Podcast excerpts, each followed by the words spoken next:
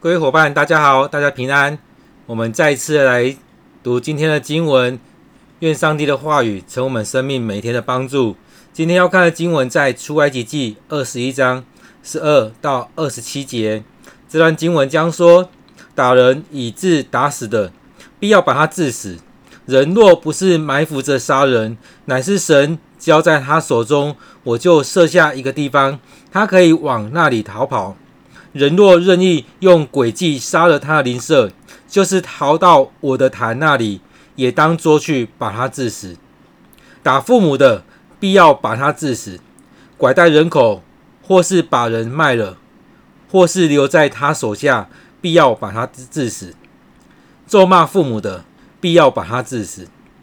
人若彼此相争，这个用石头或是拳头打那个。尚且不至于死，不过躺卧在床，若能起来扶杖而出，那打他的可算无罪。但要将他耽误的功夫用钱赔补，并要将他全然医好。人若用棍子打奴仆或婢女，立时死在他的手下，他必要受刑。若过一两天才死，就可以不受刑。因为是用钱买的。人若彼此争斗，伤害有孕的妇人，甚至坠胎，随后却无别害，那伤害她的，总要按妇人的丈夫所要的，照审判官所断的受罚。若有别害，就要以命偿命，以眼还眼，以牙还牙，以手还手，以脚还脚，以烙还烙。以伤还伤，以打还打。人若打坏了他奴仆或婢女的一只眼，就要因他的眼放他去得以自由；若打掉了他奴仆或婢女的一个牙，就要因他的牙放他去得以自由。我们今天经文读到这边，各位伙伴，不知道在这段经节当中你看到了什么？在这段经文里面，其实。在讲的几样东西，包含了杀人、打人、伤人之类的。所以在我们生活当中，我们有没有做过一些事情让你很懊悔，或者说做了一些事情去伤害到别人？在我们这时代里面，我们看到有很多社会新闻在报道，可能是杀了人，可能是打伤了人，可能是做了哪些事情。然后我们可以来看。当这段经节一开始讲到说，打人以至于死的，必要把他致死。但是打人的有很多种方部分，包含了是上帝要他去打死那个人，还是他不小心伤了那个人，打死被把他打死了，或者是他是有预谋的。所以有预谋的当然是很严重的。那如果是领受上帝的心意的去做这件事情的，他是可以跑到逃城去的。当然，也有一些人是不小心把人打死的，所以在我们生活里面，其实很多时候我们有时候很刻意做一件事情，或者是不小心。那不小心的话，就要来到主人面前求上帝来赦免。那这当中，我们不能用诡计，不能去预谋去杀人。其实有时候过失伤人，过失杀人，其实是有可能的。但是我们要回来调整我们生命，调整我们心态。去面对很多事情的时候，我们先回到主的面前。接着十五节这边也在讲到说，打死父母的，其实在我们法律里面也有提到，直系血缘的，不管是你的父母、孩子、祖父母、祖孙之类的，曾孙之类的，其实你的直系血亲，你把他打死是很严重的事情。当然，杀人本来就是很严重的，所以在我们生命里面，我们真的要回来。看我们的生命，我们为什么要杀人？为什么要伤人？我们是已经难过到一个程度了吗？被压压力压到一个程度了吗？你要做什么样的反击？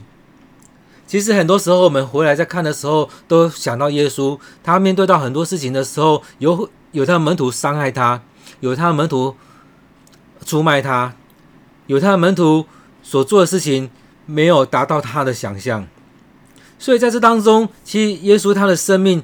经历到这么多，他也是很难过的。但是我们所面对的事情很多不至于死，但是耶稣他所面对的是要面对那死亡的事情。所以在我们读圣经的时候，也可以回来看，圣经里面在讲了什么？圣经里面在讲的，其实也就是回来不要去伤害人，不要去杀人，不要去犯罪，不要去伤害有那一些人或甚至那些动物。所以他这边二十三到二十五一直在讲说，如果有那种伤害的话，就要以命偿命，以眼还眼，以牙还牙，这是用很严重的方式来处理。当然，在我们现在社会，我们会觉得不可能是做到这样子，但是有很多人是这样子。所以面对很多事情的时候，他会用这样暴力的方式，用这样身体的方式来例行这这样的惩罚。所以在这当中，我们看到，不管是你的父母，不管是你的邻舍，或比你卑微的人，或那些妇女，或许多的人，其实我们不该去伤害他们。其实每次在讲到生命的时候，杀人的时候，其实很多的学者或很多牧者都会讲到说，其实生命是上帝所创造的，这个人带有上帝的形象，所以当我们杀了这个人，也是杀害伤害了上帝在这个人身上的形象，所以这是很严重的一件事情。然而，我们回来在生命再看，为什么我们要杀人？为什么要伤人？其实很多时候，我们不管是动手伤伤人，或用言语伤人，其实我们都是一时之快。甚至我们觉得，哎，我们在网络上所说的，嘴巴所讲的，不会怎么样伤人啊。但是你不知道，这是不是影响他一生？甚至我们说网络霸凌。或者是学校的霸凌，或职场霸凌，都是有可能害了一个人生命。那生命怎么样？他可能一辈子走不出来，或者是他就去自杀了。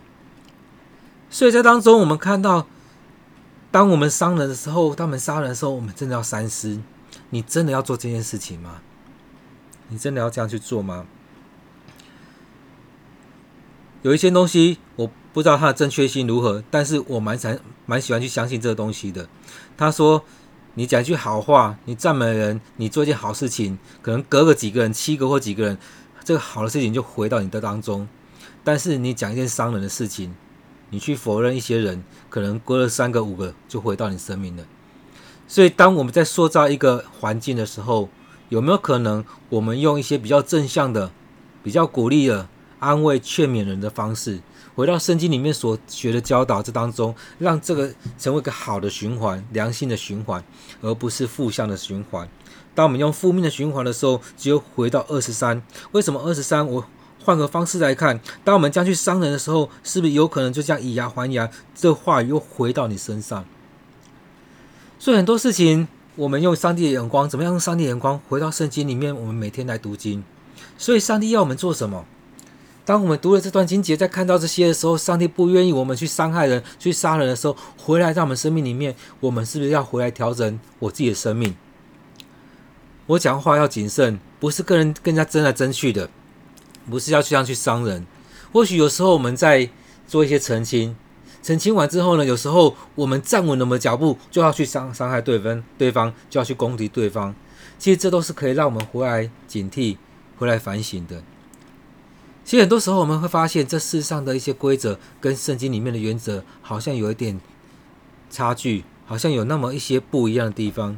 但是回到主的面前来求主来帮助我们，主啊，我们真的能力不足，帮助我们，让我们生命能够跨越那一些。因此在这当中，我们看到这段经节里面在谈了这么多东西的时候，回来看上帝要我们做什么。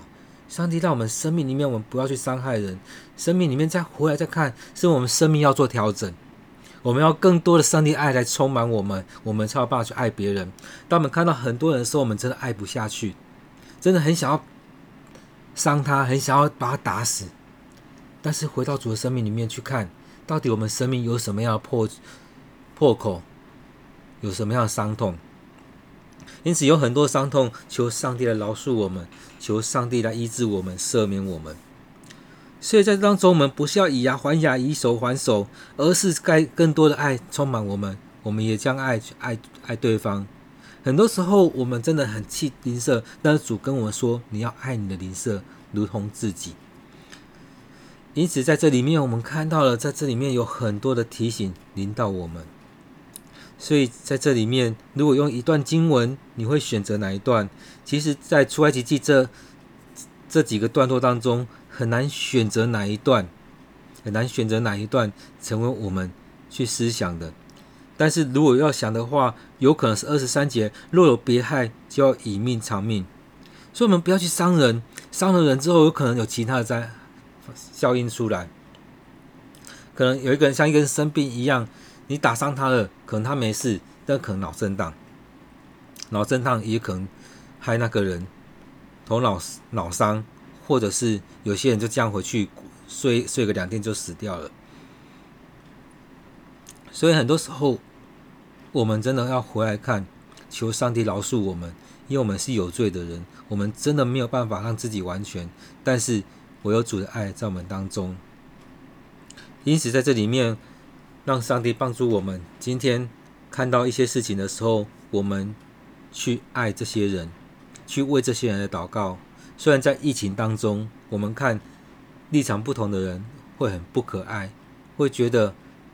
会有很多负面的 OS 在那当中，但是我们也为这些人来祷告，我们也为着现在的政府，为着我们周周边所爱的、所不可爱的来祷告。我们一起来祷告：主啊，求主你的恩典与我们同在，你的公义、你的怜悯就在我们当中。很多时候，我们看到这许多事情的时候，我们生命很伤痛。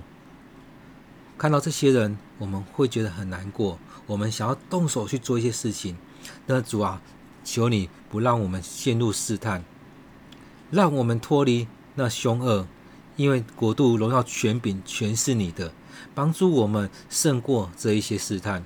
当撒旦的话语临到我们的时候，我们奉主你的名，让这些话语离开。有这么许多负面的事情、负面的声音临到我们的时候，主啊，帮助我们。奉你的名，让这些离开。